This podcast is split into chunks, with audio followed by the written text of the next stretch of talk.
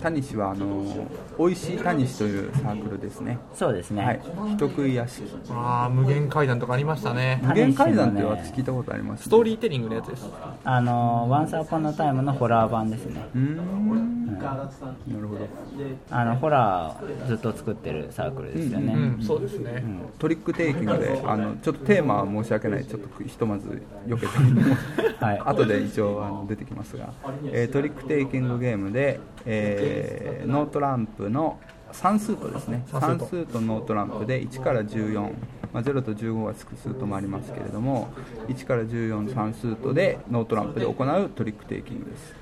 す、少し違うのはリードスートじゃなくてもこう勝てるということですねあー失ラ礼ンランクですよそねうラン強さクのに限っちゃうってやつ、えーリードスートじゃないスートをディスカードしだからこの場合ディスカードとは言わないんですけど、サイドスートでも、こうランクさえ高ければ勝てるっていう話ああはいはいはいですねこれなんていう言い方するかは私実は知らないんですけどボトルインプ方式ですかボトルインプ方式そうですね、ボトルインプ方式っていう言い方するんです か しないしないです今まさにボトルインプってありましたけど私ちょっとここで説明するときにその点のゲームで面白いゲームないんですよって言おうと思ったんですけどありますね 面白いですねはいあのなんでかっていうとやっぱりあのコントロールできないからですね早い話がね、そんなそんなランクでランクだけでかあの、そうだね勝敗が決まるっていうのは、えーしかしこれはまあ算数とっていうのがまず一つ肝かなと私は思います4数とじゃなくて、はい、算数とということと,、えー、とあとまあ特殊効果これから説明しますけれども、これがあるということそれからあと陣営っていう考え方があるので、まあこの3つがあ合わさって、えーまあ、ようやくっていうことですけどもようやくうそのランクがランクだけで勝敗が決まっても面白いかなっていうふうに僕は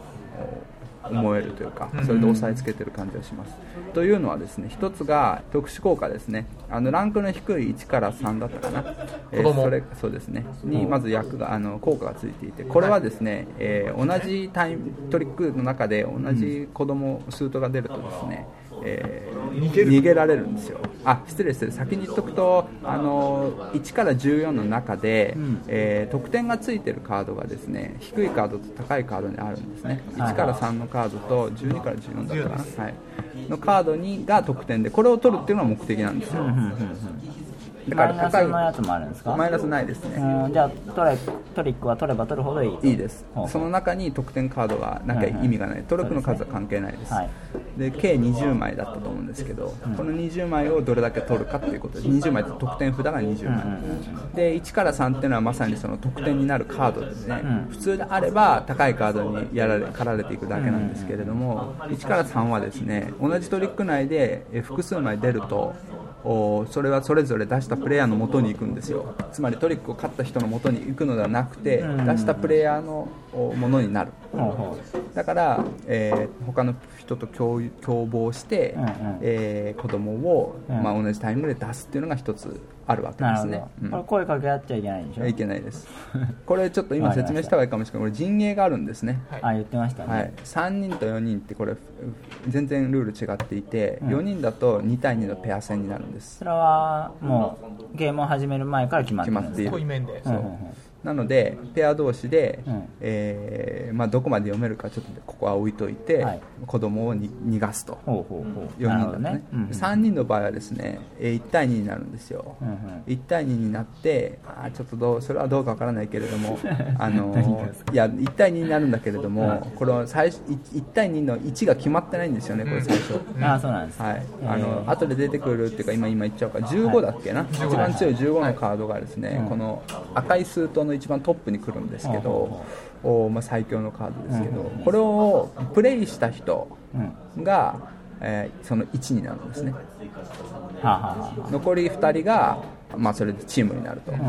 でも当然、まあ、普通であればもともと配られた手札の中にこの15がある人が、まあ、自分が1だなとうんそうですね思うわけですよ、はい、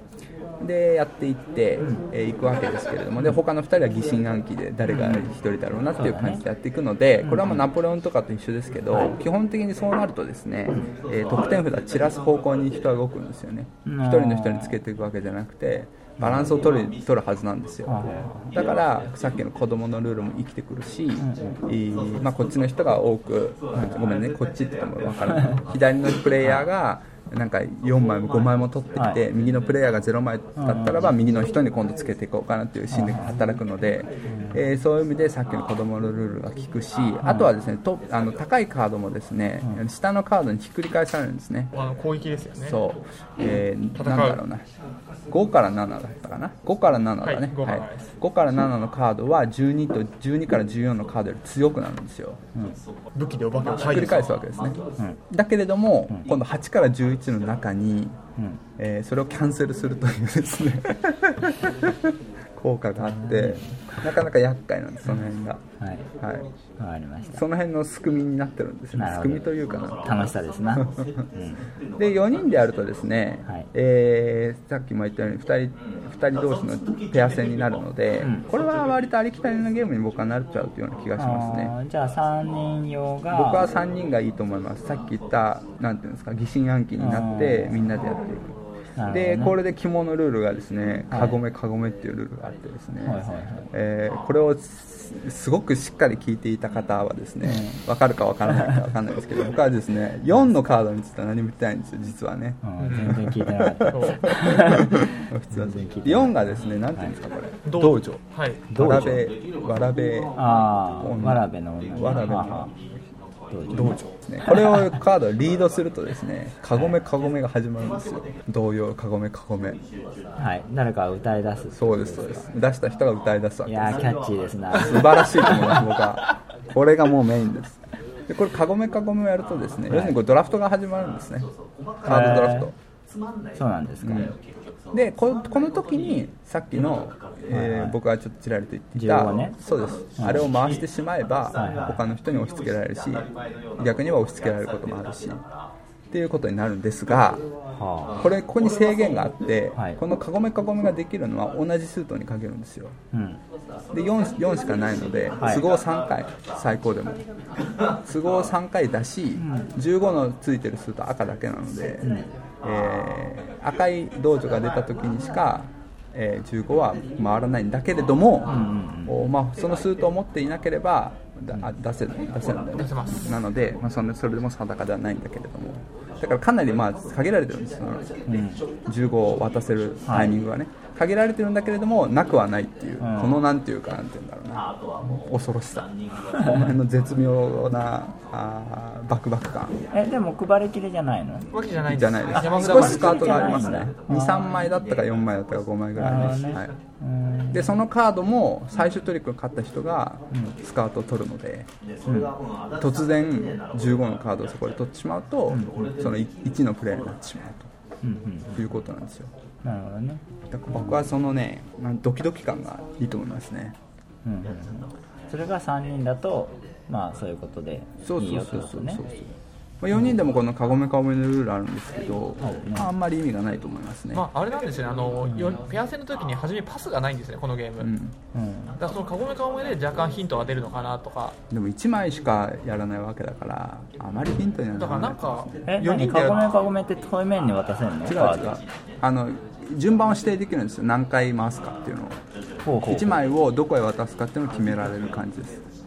あーあ左隣に渡して、はいはいはいもう一回囲めっていうと左隣です、ーはあいなるほどねじゃあにでそこで終わりみたいなじゃあ好きな人に渡せるってことそうそうね事実上みんな渡すんですよああみんな1枚ずつこう書いてあははは何回回すかを決められるそれはリードの人が決めるのそうそうそうへーだからそこでヒント出すぐらいなのかなと思いますよ4人の時はうんそれより僕はプレイングのヒントの方が大きいと思いますけどねそれは普通のあのペア戦のトリック経験とで同もじですようんそうだねヒントヒントうんまあどうかなヒントの出しようがないようなだって敵を経由するわけでしょそう見せるとわかりましたただ斬新ですねプそうなんレでイすよプレイの途中でパスを行うっていうのはそうなんですそれもカゴメカゴメというですねうまくテーマが乗ったうんおどろおどろしい感じで私はもうテーマから入るところなのでそうですね国さんもやってましたそうやって、うんこれは大変よろしいかと思いまそうすですねただちょっとあれですあのーマニアックだと思います僕はん何がどういう意味でゲーム全体がマニアックじゃないゲーム今日紹介したあんあでそうです かさっきでも鈴木さんがいくつかそうですね、はい、バランスゲームみたいなのもやあってとダブルピックスもそうだねはい、確かに大衆に受けるような確かに以上ですわかりました、はいなかなか良さそうですねあオリジナリティもありますし、んはいまあ、さっきちょっとあの三田さんが「ん?」って言った通り少し複雑な気はもちろんするんですけど、うんうんあの1から3が子供でっていうそのはいはいはいはいね効果がうんまあでも算数とだからそうおでそすらねく、うんうんあんまりボイドにはならなくてうんうんうんいいと思います、わかりました、はいじゃあ次の最後滅亡キングダムですねワンドロー、はいこれもあのこの PR ができなくて申し訳ないんですけれども、まあ、割とこう否定的なところをどうしても言ってしまう癖があってですね私星はあはいーあのこれあの遊びましたあじゃあちょっとお願いしますあまずちょっとゲームはじゃあ言いますね私ねえっ、とこれはもうあの特殊効果のカードばかりのゲームでですね、えー1枚プレイをしあ2枚手札があって1枚プレイをするとでバフ台にカードが並んでるのでそこから1枚好きなものを取ると、おまた1枚プレイした裏向きか裏向きにプレイして一斉公開して数字のカードに数字がついているので低い方からそのカードを処理していって、えーバフだから1枚取ると、これを繰り返していくわけですね、でただし、えーバフだから取ってすぐ手札に入るわけではなくて、自分の前に列があってですねギロチンのように、ギロチンのようにえー どういうことギロチンあの有名なゲームギロチンのようにああ、えーそういうことね、えーもうリアルギロチンを1列のあっ勝て負して5枚でしたっけね、いば場はね4枚えっと自分のは四枚です4枚か、はい4枚あって最後尾について、んでえー手番の最後にその最一番前のやつを取ると、補充すると、そういうことを繰り返してるわけです、はいで、えー、と面白いのがですね今まさに言ったその経由するところで経由とババフすぐ手札に入らないで、バフ札に一旦並べられるというところで、えーこれがもうこのゲームのミソであり、肝であり私が否定的なことを言いたいところなんですけど なんであのまずあのかこの特殊効果については、プレイした時と、んうんカードを取った時と、んうん場にある時とこう 3, 3種類があるんですよああそうだね、うんうんうんうんうんカードをプレイした時に発動する効果と取った時に発動する効果と並んでる時に、まあ、発動するしている効果というかね、うんうんでその一番の大きなところがこのまさにこの軍事力でほうほうえー両隣の人と、まあ、カードを、えー戦争するカードをプレイすれば戦争を仕掛けられると、まあ、七不思議みたいに両隣と戦力を比べるわけですけど、この戦力が、まあ、自分の場の列の,、うんその4枚5枚はありませんあえっと補充した時に補充した時にね、はい5枚のカードの数値をですね全部合計するというわけなんですよ、うんえーこれを比べるということですねはいはいはでい、勝ってれば得点になるとうんうんいうことです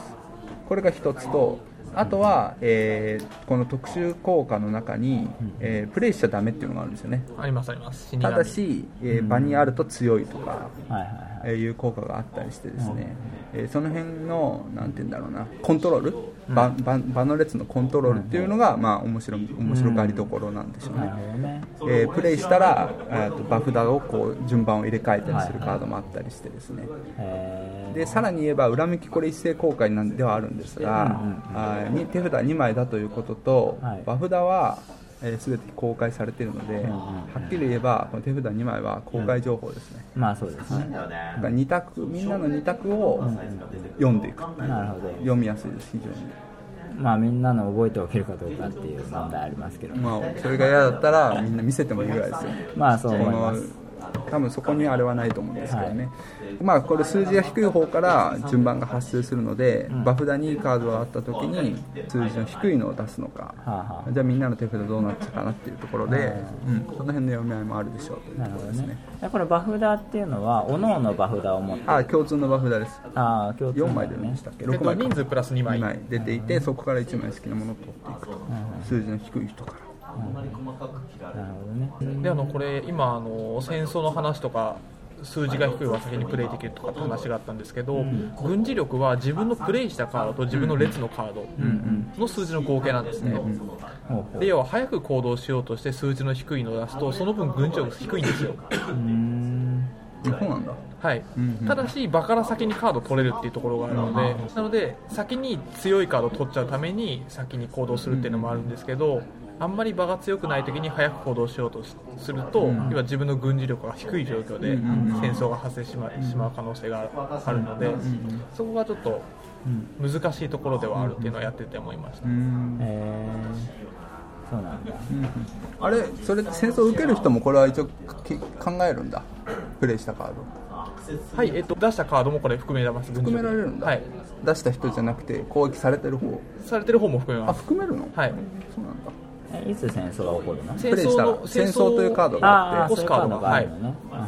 なるほどねえそうしたらここれは自分のプレイ列ってことそうでそうですす自分の列ですこの数字を50列ですねプレイ列はというよりは、はははこれが今一番左のプレイしたカード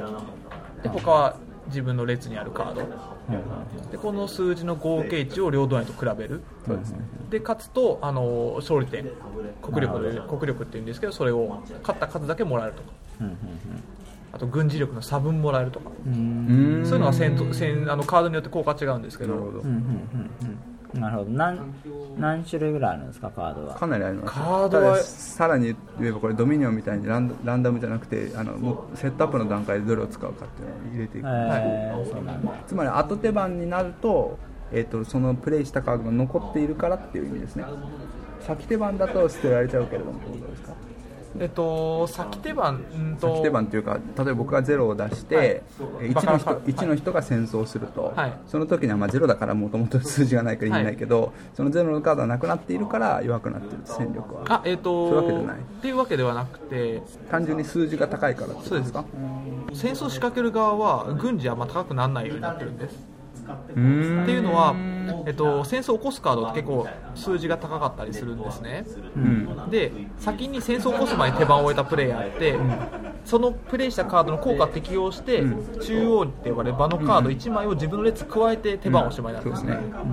で戦争を起こすプレイヤーはカードをプレイしたらその瞬間に戦争が発生するので場のカードを自分の列補充する前なんですようん単純にカードの枚数が違うっていうのがあってえその時にその前にプレイしてた人のプレイしたカード自体は捨てられてないですかされてないんですよ使って全部あのあれなんです手番でも終わりにならないですかこれラウンド終了のラ処ウ理っンてありまドすか終了の時に、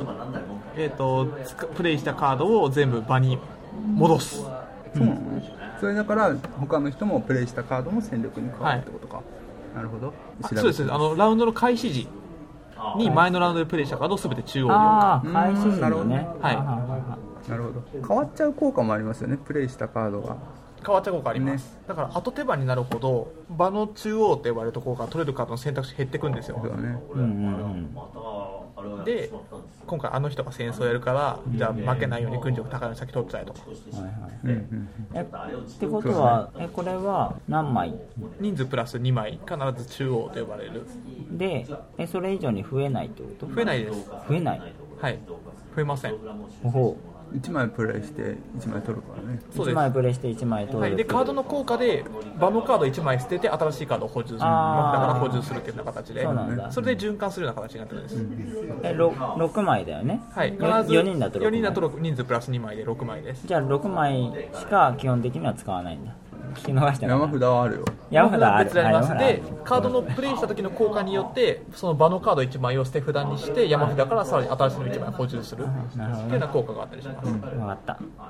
なんかすごい狭い範囲でしかカードが動かないのかなと思ってっていうのはあながち間違ってはないわかんないそれはプレイ一して番初めに持ってカーるド効果によっちゃうね、はい、一番初めに必ず全員4枚ずつ持ってる鶏ってカードなんですけど出た鶏、はい、そのカードは使うとその中央のカード1枚を捨てて新たなカード1枚バリ出すとかあーうんあーじゃあ10種類ぐらいはまあ出るんだね最低で結も構数は出ますねうーんそうなんですね最後15点その国力って呼ばれる勝利点取ったら終了フラグ切られるんですけどその15点でやると山札1回リシャッフル入るぐらいのああそうなんだへー数は出てくるって言ってましたねへーなるほど結構テキストゲーって感じですかテキストゲーですうんでもあの初めから全部説明する必要はなくてうんうんうんいや場に出てくるのが人数プラス2枚だけなのでそこのカードの効果だけ分かっていれば、どれを先に取った方がいいとか次こういう動きになるっていうところは見えてくるので、いいよねそのさ徐々に情報が増えていくから遊びやすいっていうところがいいよね遊びやすかったですか僕そこは否定的なんですよあそうなんだこれから結構手番がシンプルで分かりやすいんですけど、うんうんうん最初のその初期設定の6枚がんうん気持ち悪いんです僕、でも6枚は さ頑張頑張れるじゃないあさっき言ったようにこうどうにか山札を循環させなくちゃいけないかはいはらいはいわけだから、はいこのうち入ってる、ん普通しょこういうゲームの基本セットってストレートな効果を持ってくるんですよ、そりゃそうですよねこのゲームに関しては結構マニアックですよ効果が、えー、そうな最ん初だの手札がだからそれはまず一つ惜しいうん大衆向けにではは僕ないはできあてのないと思うん実ですは作ってる中の人もあのこれはみんなが買うゲームじゃないっていうのを言ってましたねあーでもこのさ「キングダム」シリーズはどれもそうじゃないでやっぱりそあそうのねデザイナーの人がそのやるときにちょっと難しいです大丈夫ですかって確認してましたなるほど親切でもうまくすればもう少しっていうかその初期の6枚さえ効果を普通のアイコンだだらけにしてさはいはいなんか循環の仕組みを考えるだけで随分変わるえでも上級ルールだとそういう縛りはなかったりしないの完全にランダムで6枚出すとかじゃないのじゃないです初めの手札は必ず決まってああそうなんだ、はいはい、でその山札の構成が違うっていうだけでああなるほどね手札っていうかその補充列あそうそうですね補充率最初の6枚基本デッキというかなんていうなるほどねまあデッキという言い方ができるんですかねあるそう意だ味でねは確かにもう一つはこれ使えたらあのさっき鈴木さんが言ったように共通版に行っちゃうんですよ使ったカードは次取れるようになるってことですそようねそうそうそれがなんか惜しいなという気がしてなんか結局取って、んなんかこう自分の列に、んうんうんいいいたある A というカードが、はいはいだんだんこう愛らしくなってくるわけじゃないですか どんどんどんどん近寄ってきていはいざ手札に入りましたと、うんうんまあ、カードの効果でまた場に戻すということもあるので、そういうこともやればいいんだけれども、はいはいはい結局一回プレイしてしまったら、は共通の財産に戻ってしまうわけですよ、まあそうですだねからちょっと惜しいような気がするんですよねなんかこう自分が作ったぜってこそうとそう、ですはいよはいねはい作ったよぜっていうのだからかなり僕は僕としてはルールを読んであの本当にその補充列の考え方が素晴らしいそうだねうんあのシンプルだし情報見えるしそうそう裏向き成効果これはもう本当に素晴らしいと思うんですよ、だけどちょっとやっぱり特殊効果のその取り方がマニアックかなとうんいうのが不安点というかちょっと全貌は僕は知らないので逆にやってないから。わからないんだけどなるほどねあと戦争これ両隣っていうのが私はちょっとすごい疑問ですね戦争両隣はちょっと僕は疑問ですね2回 言いましたいどどういう点が疑問なんですかやこれなんで両隣かっていう問いかけなんですよ全員じゃないってことですか確かに両隣というふうに設定をしておけば隣を見えればいいわけだからそこから生まれるあれはあるんですけどんもともとその両隣にする意味はないんですよね戦争を答えが見えちゃうからじゃないですか答えが見えちゃううんあの僕は戦争は仕掛けられないポジションだから、あの人が戦争しようがしまいが関係ないっつってやれるじゃないですかえどの場合はえっ、と僕自分の対面対面がうんうんうん戦争戦争を仕掛ける人えだった場合自分は好きにやれるじゃないですかあの人戦争だから対対面がそ戦う争そうそうそうはいそはういそう関係ないなはいっはいていう人を置きたいんじゃないですかえでその場合は例えばこういう形式でもいいわけじゃないですか右隣の2人 とか右隣の2人は分かりづら い、まあ ねそのそれをの除いてうん、左隣の2人とか全員とか別に両隣でいいんじゃないですかそうすいごいや僕は要するにこれ気持をち悪さを感じてるえんですよ全員じゃないっていうことに気持ち悪さをうん感もちじてろるんじゃなんいですか両隣かなっていうその理由を知りたかそれはっセブンワンダーズだからたセブンワンダーはこれ時計回りに回ってるから意味があるんですよ両隣であ戦争するあ出番がねはいはいドラフトがあはいはいはい上茶から来て下茶に来るから両隣に戦争する意味はわ分かるんですけどん僕は別に関係ないです手番順はまあまあ数字裏向き正公開でテーマじゃないですかええよだからそこもちょっと惜しいかなと思ったんですよ、そう、うん、僕は全然感覚わかんないなえ下茶とか鴨茶とか関係ないわけで関す係よないです、ね関係ないですだじかゃらあどこでもいいわけですどこでもいいんだったら近くの右うん、そ左うがそうそう一そ番わうかそりうやすいじ分かりやすい分かりやすいゃんなんでダメなのいやだからなんかもっとないのかなって思ってるだけですその手番順がさっきあったじゃないですか、 あったねそれによるそれになんか影響されるとかはあはまあ分かりにくくなっちゃうのかなあうん別に分かりませんね、はいそのこだわ りはこだわるんです 僕は意味のわからないところあそういやなんか全員がさ戦争に巻き込まれるとするとさなんかあ全員はないでしょうねねうん、それはそう思いますよってなると2人はいで考えると別に両隣そうかボーパルスも両隣あそうなんですねそうです普通になんか近いってことでしょ要するに隣がまあ多分見えやすいということなんじゃないですかまあまあそうそうですね、遊うんまあんで遊んで思ったのは両隣にすることによって片方強くてももう片方に勝てるっていうのがあるんですよまあそうですねそれはそうでですね常に時計回りとか反時計回りって固定だとずっと勝てないまま続いちゃうとかああそうですねで片方に勝つごとに何点片方に勝つごとに何点っていうような形のシステムなのうんで、うんうん両隣にすることによって勝てる選可能性が増えるってあれ騙していうよさうな形にしてるのかなって思いましたね取れるようにしてあげればさあの場のどのカード取っても戦争まくれないよとかっていうのがたまにできたりするんであするよよねうんうんまあシンプルにしたってことですかね、あそんなもんです僕の否定的な見方否定的になついてはなんかでもシステムは面白そうですでも意外でしたよその そうですか特殊カードとそうかあんまり好きじゃないですよそうそんなことないですよ星星ですよ誰とも勘違いしてないです星さんはそうでもないと思ってますあの特殊か特殊効果がついていて複雑なのが嫌なだけだって比較的シンプルなんですよシステムはこれシンプルでユニークだからはい以上ですはいありがとうございました他あの3つ挙げた以外に気になるのってなんか言いますああなんかあります僕はあの星今回これには挙げなかったんですけど貴族と氷菓子がすごいいいなって思ってるんですよああ、んえー、なんかあれはなんかね話題だよねどうなのルール読んでなんかストレートに入ってこなかったところがうーんそうですかちょっとなんか処理複雑なところないですうんか、うんまあマニアックはマニアックですね、はあれまあ、あのそれがいいってこといやあのマジョリティの要素と足切りの要素足切りというかあの破産するとそこでマジョリティにとってはその人はマイナス点とか、うんほいまあ、そういうところでほいほいなんかちょっとドイツゲームうの、んエッセンスがはい、あって面白そうだなっていうのを感じたのがありうますね、んそうなんだ他は僕はあの聖杯サクセションがあ出なかったですねああれは二人用のあれは面白かえったなんでだどういうことですかあなたたち白いな言ってください似合っちゃったんでやったやっきっときっと出すだろうと違う違うややったからあやったやって面白いから別にいいやと思ってあとじゃあ僕も失敗しましたね、あ体験内はほっといても売れるってことまあ、売れるからいいだろなるほどあと老子系服面白かったですあう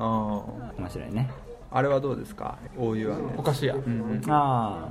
えっと僕はねまあ大湯庵らしい地味なゲームだなと思いましたあのなんだろう傑作ではないけど佳作であるというか安定感のあるゲーム作りを今回もしているなという印象がありますねいやでもいいんじゃないですかその今 AP 制に真面目に取り組んでるのは世界見渡してもあいつだけかもしれないそう AP さんのゲーム本当聞かないですよね、聞かないねうんパンデミックぐらいですねそういう AP を言ってるのかわかんないですけ どえそうねあの手のゲームが増えてますかえっ、とミドルユーロというかああのーそんなことないけイどマジンゲームあはいはいでもあそこはまあもともといやというか多分なんかある程度ゲーム作るとミドル級を作るようになるんじゃないですかななんか操られ人形館とか入り組んでとかもなんか数年やってきてそのシマンチュだとか韓国議会だとかミドルユーロって僕は 申し上げてるんですけど失礼失礼失いえい礼えとんヘでビもございまヘせんビーユーロでしたけどはいまあそうねなんかでもやっぱり軽いゲームって多いからねなんかある程度やってきてる人はその中量級を作る意義みたいのを感じてるんじゃないですかわかんないけど まあちょっと増えてくれば個人的にですけどね、うん個人的には楽しいなといううん感じです、最近でも増えてきてる感じするよあやねっぱりそうですかうんすごいそんなことない昔から昔からあった昔がちょっと僕逆にあんまりわからないけれども見た見てる感じはあんまりなかったような気がやっぱりしますけれどもねうん海岸とかああ確かうんまあでもあれもカードゲームの延長延長ではありますけどねにそうですね並べていくだけですからね、でゲームマーケット大賞もエキスパート部門作るって言ってえ SDJ と一緒じゃないですたか SDJ と一緒星星がっか りそうやっぱねそうなんですかドイツへのえエキスパートゲームなんてありますかゲームマーケットで一部ちょほんの一部じゃないですほんかの一部ですそれあの向こうで言う KDJ とこっちで言ってるエキスパート違うっていうことえっ、といそのやカテゴリーの取り方いやが同じぐらいなもんじゃないですそしかたらかなり少なくないですかかなり少ないと思います、ね、 10ないでしょエキスパートとナショナルエコノミーとか横浜とか、うん横浜は含まれない、横浜はエキスパートでしょうねう当然ん、いやエキスパート全然あるんじゃないですか例えばおお菓子屋とかは昔はエキスパートじゃないでもないまあまあシンプルなシンプルっちゃシンプルだけどえでも今はあのレベルは SDJ じゃないでしょあれお菓子屋うんどうだろうなちょっと確かに微妙なラインです ね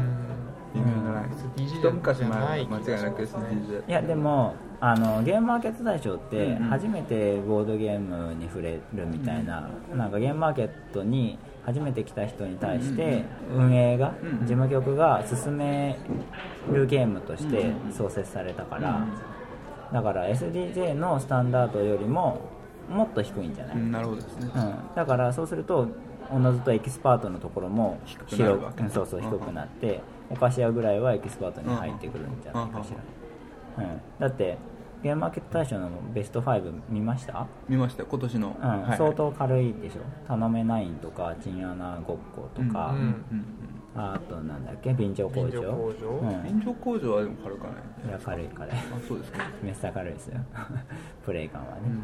うん時間はかかるけど、あとなんだっけあれはおかずさんのやつですよね横浜だけ半端なく重い、うんあれだあけれ異はどうなん様ですにかあのまあ幽大霊人数うん島はめっちゃ重いけど、うんめっちゃ重い一応けどエキスパートのジャン分分類にはなるのかしらあーあれはね人狼のカテゴライズそんなぐらいつないでしょエキスパートがいやありますよスタンダ去ード年も人狼1個入ってますからあいやいやいやその3つキッズスタンダードエキスパートと分けるとすると分けないいやいやいやで もえなんかーエキスパートですよスタンダードエキスパートだからそうなるとでもやってみるとエキスパートじゃないですかやってみるとエキスパートじゃないですか要はあなんてのこと幽霊島概要とかそういったのを聞くとスタンダードなのかなって感じはしたんですよえっ、と18人集めて2時間かかって GM をいるゲームがスタンダードとは言えないんじゃないかな幽霊島の話ねまあだんだん定義の話になってきそうだからあんまり足を突っ込みたくないですけどなんか言ってるんですかその定義を彼らはあ言ってますよあのえっ、とさっき第1三田さんが言っ話たよ第一話面白いということですへで、ー面白いと言ってもいろんな基準がありますからゲームマーケット言いに方があの人だなそれ いろんな基準がありますから面白いって言ってもその来てくれる人大半の幅広い人に面白いと思ってもらえるゲームを対象に選びますと、 うんうんでもう一つ軸があってゲームマーケットに初めて来た人に、えー進めるゲームうんであってほしいということも考えてますって、うんこの2軸ですなねるほ、どまあ、要するにライトゲームってこなとるでほすどねうんリベリウムですねそうだね確かにいや4200円は進められないな確かにそうだなそれは確かにだ なうんなるほどでゲームマーケットに何回も来てるような人はエキスパートでしょうという感じですかねそうですねそうなでるすほどそういう意味では確かにお菓子屋はエキスパートでしょうそねうですね、うん、そうそうリカーリングだってエキスパートかなそしたらそうこれをエキスパートと誰が言う言えるかだよねでもエキスパートではないと思いますよね、はいでも絶対僕はエキスパートだと思いますよこのゲームはそれはルールの面白さが分かりづらいっていうでイしょエスイエスイエスうん、でもそういう基準で多分考えてないよねおう だって初めて来た人が面白いと思えるかどうかってことですよ ね撤回 しますそれはどこから撤回ですかいやリカーリングはエキスパートだねああだけどこのカードの感じと、はいルールのシンプルさから言えば、うんうん多分言われたらスタンダードドだろうと僕も思うんですけど難難しいところですねそれはまあそれは審査員の人が独断と偏見大で変ですね決めるしかないですけどジャンル分けも大変ですね戻していいですかはいはいはい僕思いついたんですよ何ですかあ気になるゲームの話はい、キラゲーム、はい。ベソゲームズというところですねああはいはいはいはいあ初のですか軽そうなゲームをね23個出してるところですねいや初じゃないかあな、うんちょっと今回私あのルールを読んでだけですが、うんあちょっとまあシンプルすぎるかなとどちらもうん思っているんですけど、アイデアはアイデアはんアイデアもまあまあ悪くないんですけどそれよりはいはいなんかなんていうなんのかセンスがあるって言ったらなんかすげえ偉そうですけど、はいはいはいセンスのある作り方しているのでちょっと注目のサークルですね、えーこれですかそうなんだシャイボールシャイボーイシャイガールと、えーはいはいもう一個なんだっけかな正直うさげの子どちらもセンスがありますねゲルールにへえカード構成かなもう少し言えばあえそうなんだちょっとでもなんかどちらもかなりシンプルで、うんちょっとさすがにこれはあれだなと思ったんですけど、なんか僕はね合わなさそうだまあか正ら直ウサギは読んでなかっったですね。こっちは読みました。そうですかたへえそうなんだあともう一個がテーブルクロス引きあああれいいですね あれいいよね笑っちゃいました僕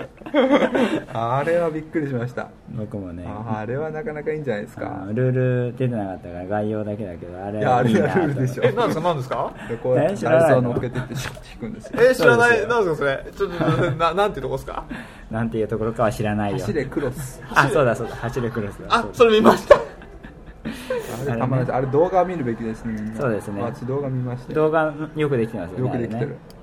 まあ、ちょっともったいつけてますけどね早く引けよっていう気持ちになりましたけど でもあれなんか他のところを見るとなんかちょっとルールあるみたいじゃないですかあれだけじゃなさそうですよあそうなんですか、うんなんか駆け引きとかブラフとかえ書いてありましたダイスの目が関係するのかしら実はうんそうなってくるとちょっと私の注目になるん ですけどじゃあルールを楽しみに待ってますうんあのブッコさんはねなかなかいつもチャレンジングなゲームをあそうなんですかへーあのたぎる論理だっけああそこのうんサークルなんですそうねそうそうそうだんだん思い出してきました私はあのあれですあのおマ疲れニフ様ェでストディスすティニーのが、マニフェストディスティニーファイナルデスロードでしたっけインディアンポーカーみたいなやつで。あ花火 花火ねまあ花火ですね、うんはいはいはいインディアンポーカーはまあ花火ですねわかりました確にねあれは、まあ、今回の中で面白そうかなって思いました。カラメルカルムカラムはいはいはいはいザ残業っていうあのはキュああウリ系のゲームですけどムーミンみたいなやつねなんかアイデアを加えようという意思が感じられましたよ本ね当ただこの決定的にこのあの時間数字がですね全て時間になっていてですねへえこれじゃわけわかんないんじゃないかという気がするんですけど今回トリックテイキングどうですかいやだからタニシ試しねあのファイナルバーガーはどうですかあ私はだからもう掘り返さないでください何なんか僕燃えとたしらては僕としてはあんまりあの個人的な好みではないですよ何何を狙 ってるの何をやってるんですかね えどういうことが聞きたいんですか落としめようとしてええ、私はしてないです。個人的な好みではないですあのねああのファイナルバーガーはまずタイトルがちょっとあんまり僕は好きじゃ ないタイトルって名 前ファイナルそうそうあそうなんですかファイナルバーガーというのはちょっとちょっと中二感が強すぎるなっていうへーのが一つありますそういうねもんなんですねいやファイナルバーガーは僕ねあのプロトタイプやらせてもらあそうっなんですたねことがあってあ,、の人はすげえいいデザインをするんですようん何を作ってるん今回初初めてですよね。ですかいいデザインするんですよってのはどういうことあの今回の見てってこそうそうそうそうプロトタイプの段階では非常にいい作品で、うんうん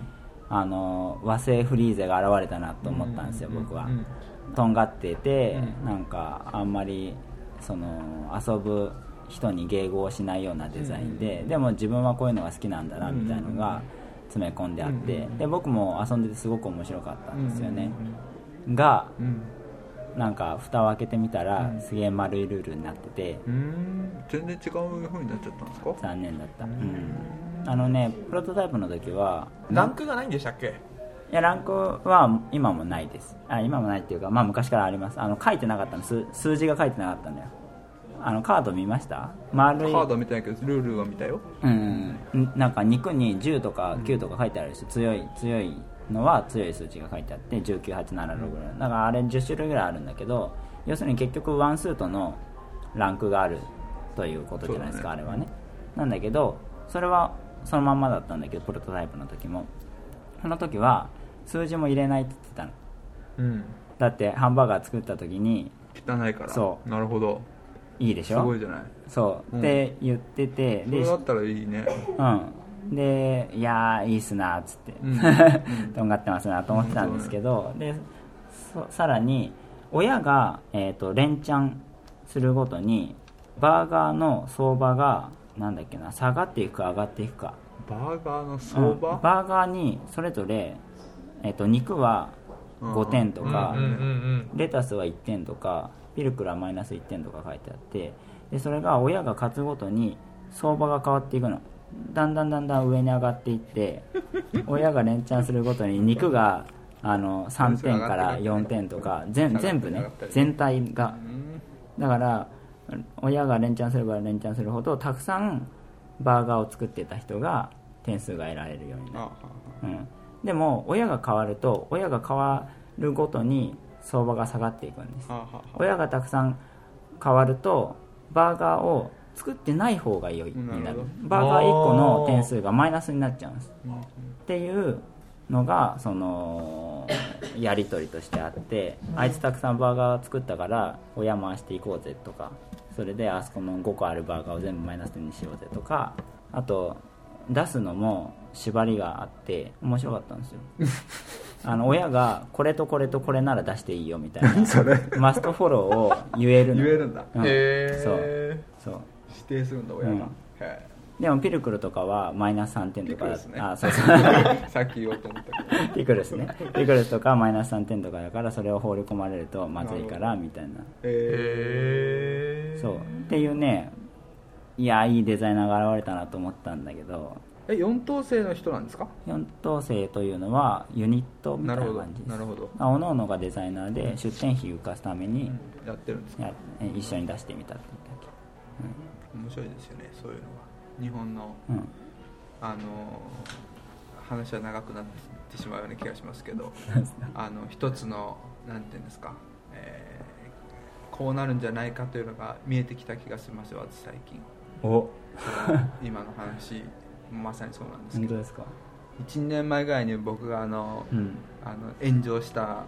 うんあの同人ゲームで、はいえーデベロップが必要だっていう話をはいはいはいはいはいはいまあ、それが元で炎上はしてないと思うんですけうどんしてないと思うねあのーどういう方向に行くかなっていうのを、うんうん何これ真面目なようやくシュピール亭です ね少し見ていったところがあるんですけどはいはい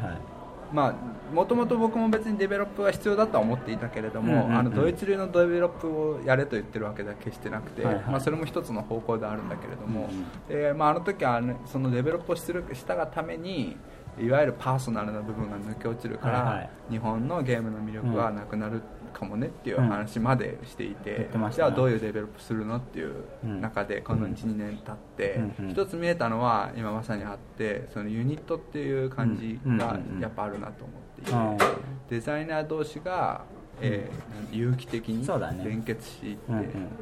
ある時はこの人と、うんうんある時はこの人とっうてんいう感じで連結していって、えーゲームができていくっていうのは、一つこれは面白い形じゃないかなと僕は思いますよ、うん日本のゲームシーンという意味でうね、んうんでもさなんかあっちでもあさっちはねあるはあるんだけれども、ね割と固定化してるんですよクラマーはキースリングうんうんうんうんクギスターはペリカンみたいに割と決まっちゃっていてあーあんまり有機的ではないですよやっいぱやりでそれもから別に日本も有機的じゃないあないんですか僕にとっては有機的に見えるだけであっていやユニットって言っても今回も別に出店費を浮かすために浮かすためにまあ、そういう目あれは別にどうでもいいんです動機はねあはいはい結果としてそういう風になっているんであれば、まあ、面白いんじゃないかなと思いますけどねなんか似たような人たちでテストプレイはしているうんうんので色は近いなるほどね例えばそのとと、んうんえーあと、うんうんあそこら辺とかはつるんでるから、うんうんまあゲーム的にもちょっと似た部分ってのありますようんね、なるほどでそこにでも新しいサークル入ったり出て行ったりすることあるんじゃないですかそんなことうないんですかずっと固多定して少はあるうん多少はあるけどどうかな流動的じゃないんであればあんまりあれかな、まあ、ただだから向こうはやっぱりであの編集者の力が強くてほうほうほうむしろデザイナーまあいや、あんまりそういう力関係はないだろうけど、まあ、でもそれでもデベロップの意見が強いわけじゃないですか、うんドイツの方で、えーだから、まあ、デザイナーが作ったゲームを、まあ、デベロッパーが勝手に変えちゃってね、はいはいまあ、あの1回何回かやり取りしてできるってことあるけれども、まあ、知らないところではいはい勝手に出されてみたいなっていうのは日常茶飯事だって、でも日本のそういうゲームってもうデザイナーとデザイナーがお互いにこうなんていうのそうキャねッチボールして作ってるわけだから対等なわけですよね。だけれども、まあ、一人で作ってるわけじゃないから、ちゃんとそのデベロップという本来持つあれはあるわけだからそうだねうんその辺は面白いんじゃないかなという気がしますそれもしかも1対1じゃなくて何何サークルかにこそうだうねやってもらったりしてうんこういうなんて言うんだろうな確かに複合的であのなんて言ったってテストプレイをしてもらえないからね普通の人にはうんうんうんだからご助会みたいなもんだ自分たちでやっちゃうよわねけですよねそうだから作ってる人同士での交流っていうのはすごくあって、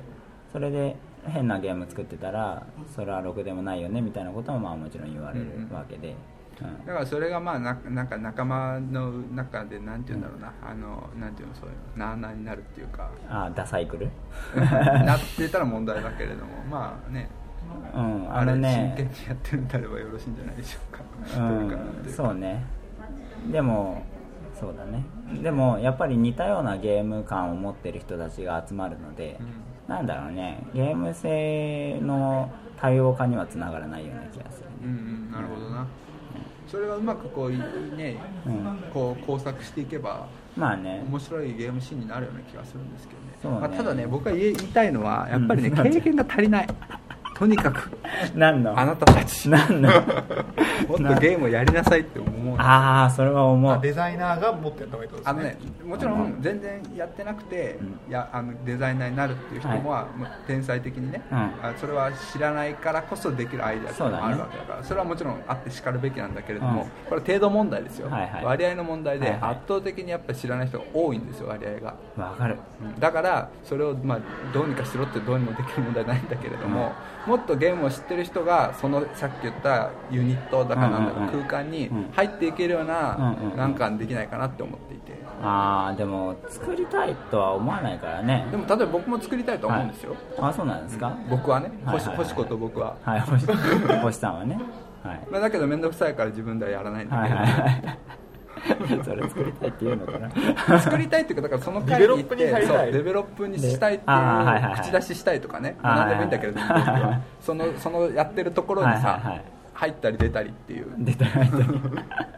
らあいいじゃないでそうやできまっすてよなんかこううまく、うんうんいや別に僕やりたいって言ったわけじゃなくてえ違うのそういう仕組みがあったらいいんじゃないかってこと要するにそこに仕組みね経験値がある人が多くいるべきだっていうこと、でもそれを言えば多分ウェルカムされると思いますようんうんでもそれは僕もだって今まで知らなかったわけでああ言われていないんじゃないですかじゃ言われていないこういうのやってますよっていうことですそうねそうそうだから逆にあー作る側がこういうのやってるんで経験ある人来てくださいっていうのをうんうん押するのがオープンにされてあないさらってことにです言えよねばどういうサークルとこう相関図みたいなのはまあそれは知知るべきはいかはい知らないべきかは別にしてはいもはい知らないわけだしねまあねなんかそういうのができたら新しいゲームシーンができるんじゃないかなと僕は思いますけどね、ああそうねでも多分ゲーマーで創作ゲームに興味がある人はうんやってるん じゃない例えばそのとかさあ加わってるってことそうそうそうそうそうそうでも僕の知り合いはうん少なくとも結構 やってないと思いますけ どいやーそうねだから今の現状っていうのはなるべきししてなってるつだまけりでゲーマーもそんなに足を踏み入れたくないということですねまあそれはそうかもだしれってないそもそも面白いゲームがほとんどないわけだから まあ、そうなってくるとやっぱりももともとの話になっちゃうかもしれないけれども、まあどこかお金を出すか別にして、はいデベロップ会社を作るべきだね日本にでもさデベロップ会社を作ってじゃあデベロップしましたよって言ってもそれが爆発的に売れるわけじゃないじゃもんちろんもちろんだからあそうそうでもあれはやってますよあのーの仕掛け人広報みたいな人がいるんですようんでもそれはあそこのゲームだけじゃなくて多分頼めばやってくれると思うけど流行らせることができるゲームを流行らせることができるんですそうおー力を持ってますねそうそうだから多分あのメディアそういうところとにつながりがあるんだと思うんだけなどんかこう売り込んだりしないんですかねそのあの同時のさデザイナーの皆さんはうんそれはどうなんだろうねでも多分根本的な話としてそういうことで売れたいわけじゃないんだよね、うんあのお金儲けたいとかじゃないから、その自分の面白いゲームで売れたいわけよ、なんかでもそれだったらさその、はいさっき言ったコミュニティでテストプレイして意見をもらったりするうんうんうん必要はないんじゃないですか、なんでで自分の面白いゲームだけでこう完結してそれが受け入れられたいって話であればでも自分のゲームをより面白くするためにテストプレイが必要じゃうなんい、うんだから必要じゃないのテストプレイ会みたいな、うんうんうんうんそれはでもフィードバックを受けるわけだあもちろんそうですね、うんまあ、受けない人もいるけどねさっき会社って言っちゃったからちょっとあれかもだったかもしれないけれど、はいはいはいもうちょっと緩やかな意味であデベロッこういうことですよこうパいうースみペたーいなスことはいはいはいはいまさにほうほうコワーキングスペースみたいなイメージイメージだよいはいデベロップ会社っつってあはいはい向こうのシュミットみたいにうんこういう編集者がいてうん思ってこいよっつってうんこうやって作ってやるテストプレイするよっていうんじゃなくはいはていもっとこう自由にこう入りうんはい出入りができるような空間あっていうのがあったらいいんじゃないかなデザイナーさんってデザイナーさんだけで集まるっていうのがやっぱありそうだって一般人にテストプレイでをやっぱりそのお願いできないからねそうそうあのデザイナーさんも頼みづらいって言いますよね結構頼みづらいっていうかそれはどうかと思うよね一だから時こ期そ揉めたんすよねあ揉めたのそうそうそうそうだからあの同人ゲームの持ち込みが禁止みたいなのもあったりそじゃれなオいープン会にでしょそうそうそうオープン会だってオープンにな場ってそういうことで しょそうそうそうそう僕の炎上の出発点だねそれ で同人ゲームの持ち込みさえ禁止されていた時期があったわけですよ、あったそねあうった質が低いからね、うん基本的に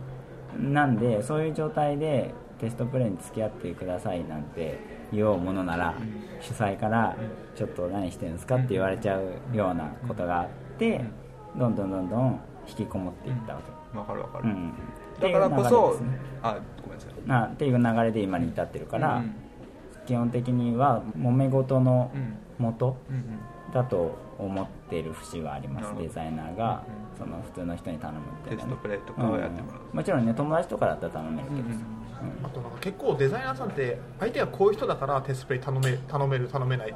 ていうとこなんか気にする人いません、どういうこ要はトリックテイキングを知ってる人だからこの人にテストプレイやってもらおうとあかーこのそれ人はねはこういうプレイをするからちょっとお願いしようとか、とそれはそうでしょうでねも相手の人柄性格とかそういったものを分かってるからうんうんテストプレイお願いしますってこそっというような方もいらっしゃいますよね、うんそうねしかも別に友達だとしてもまああんまりそのやっぱり不完全なものですから、それをやってもらうっていうのは時間をね奪うことになりますそかうらだね確かにうんね、面白いゲーム遊んでた方が楽しいわけじゃないですかそりゃそうだだから基本的にはまあ頼まないよね、なんかだからこそ僕はそういうスペースがあって、うんそのこっちからこっち例えばデザイナーだとしたら、オオープン会に持ち込んでやってもらうんじゃなくて、来てもらってうんうんやってもらうっはいはいていうそういうスペースがあった方がうんまず良くて、さらに言えば来た人にもまあ何かあれがうん見返りがあるようなサ当イコロ然袋タダで遊べサイてコロ袋あそうなんですかサイコロ袋の水曜日にデザイナーがいつもいて、はであのゲーム作ってるやつは来いよっつってあそうなんですかいろいろ教えてあじゃあそうやるいうのが始まってるわけですねずっと言ってるじゃあいいんじゃないですか一つそういう流れができまあ、やってる人もいますねなんかねせっかくだから日本人はデザイナーがとにかく多くてはいはいはい、もったいないですアイデアはね日本にはカタラみたいな人いないんですかカタラどういうこいとろんな人とコラボするみたいなカタラそんないろんな人いないですよ むしろフェドゥッティですよフェドゥッティあそう僕はさっきちょっと話入れようかと思ったらフェドゥッティそうだのねコミュニティはまさに似て、うんちょっと似ていて、うんフェドゥッティがいてその周りにんああいうデザイナーたちが集まってきて、ある一つのね、あのフランスのゲームっていうのができてるわけやでっすかてらるよねそうそう僕もそういう感じだなと思ってるでももうちょっとこうなんて言うんだろうな裾野の広い感じを想定してますけどね僕はああそうかでも今もそんな感じですよフェデッティと同じぐらいかな、うんフェデッティの規模がちょっと分かんないけどフェルティの規模フェルティ規模まあそれはもしかして強いリーダーが必要なのかもしれないですねフェルティみたいなね僕は日本的強いリーダーはいらなにいそうそう僕もそうなんですよだからこそ流動的なコミュニティにねそうねのがいいかなと思ってるんだけれどなあれですよあのゲーム会の前日ゲーム会あるじゃないですか、うんうんうんあの中村誠さんが EA サブでやってるやつ、あそこはなんか一つの交流の場にはなってますけどねなんか普通の人も来るしデザイナーも宣伝のために来るしあじゃあいいのか別にみ走ってるわけですねいろんなことがうんまあでもあれはテストプレイじゃなくて完成品ですけどねあまあねそりゃそうだけどでもとはいえねそんなに品質に期待はできないけど普通のゲーマーも来てるから、なるほどうん、そういうのには普通のゲームは来るんだ完成品だまあ普通というとちょっと語弊がありますよねもちろん同人ゲームに興味があるん人ですけど、がでもそこにしか来ないって感じはします他のそう要はテストプレイ会とかには来なくて確かに確かだからあの、まあ、明確に細分化はできないと思うけれどもこうアイディアとデベロップとというふうに分けるのであれば、うんうんあー今回はにはいはいお菓子屋とか、はいはい、デベロップがありますそなうそうそうホイゲームズのなんだっけあれはい慶福とか、そうですロースね系服はいあああいれはデベうロのップがはありますねデベロップっていうのは分かるんだけれども、はいはい逆にちょっとアイディアは私はあんまりそうですね評価していないうんあのうまくプロダクトにしたなっていう感じですねっていう感じそういうイメージで言ってますよそのアイディアがないっていうはいはいはい今回のゲームはねこ今回のあの、はいゲームたちね、はいはい今回のゲームたちね幽霊島はどうですかうんやってないしルールも知らないしあそうですかあはれい公開されてないんだっけあれいやなかなあのかねチャレンジングですよされていたとしても見落としているか、うんあのこのこの期間内で出てると僕見落としてます完全あーにこの期間っていうのはつまり5月だっはたいはいはいはい、から今まで確かにねすいませんうん一応ね総なめしてるつもりなんですけどねやっぱり抜けちゃまあいま難すね、しいですよね結構ほら更新はされないけれども、うんうんうん過去の例えばこのこの日付のものが、うんうんうんあの今日ルール公開しましたって場合もあるんですよ、はあ、はあはあ、そうなん更だ新情報は出ないでうんうんうんそういうのも一応見れ見てるつもりなんですよねすごいこうこうクロールしてなへーあのリカーリングのごとくね巡回してす ごいなそうなんだだけどそれでも落としますねやっぱりそうでしょうなうん、あと一つあのこれもう収録がどうなってるかもう分かんないんですけど、はい大丈夫です言いたいことは、はいあのなんていうんですかゲームをね、うんやった人でもルールを読んだ人でも、うんもっとこう言ってほしいですよね感想を言ってほしい僕は個感人的には想を自由に言ってほしいってことそうじゃないと僕泣いちゃうまあ、星さんが泣いても何も思わないけどね世間は ひどい本当にもう まあね目立ってしょうがねえよ確かにねもうね私なんてもうなんていうんですかあのマニアックな方なんだからわかりますこう端端でやってる分にはいいんですけどね、うん全面出ちゃダメなんですよそうね全面には出たくないんですよね、そうですねまあ、出てるかどうか知らないですけどそんなとこですか、はいなんかねあもうもう終わりにしますけど なんかゲームをどうやって売るかの話ばっかりしてるんですよ売るか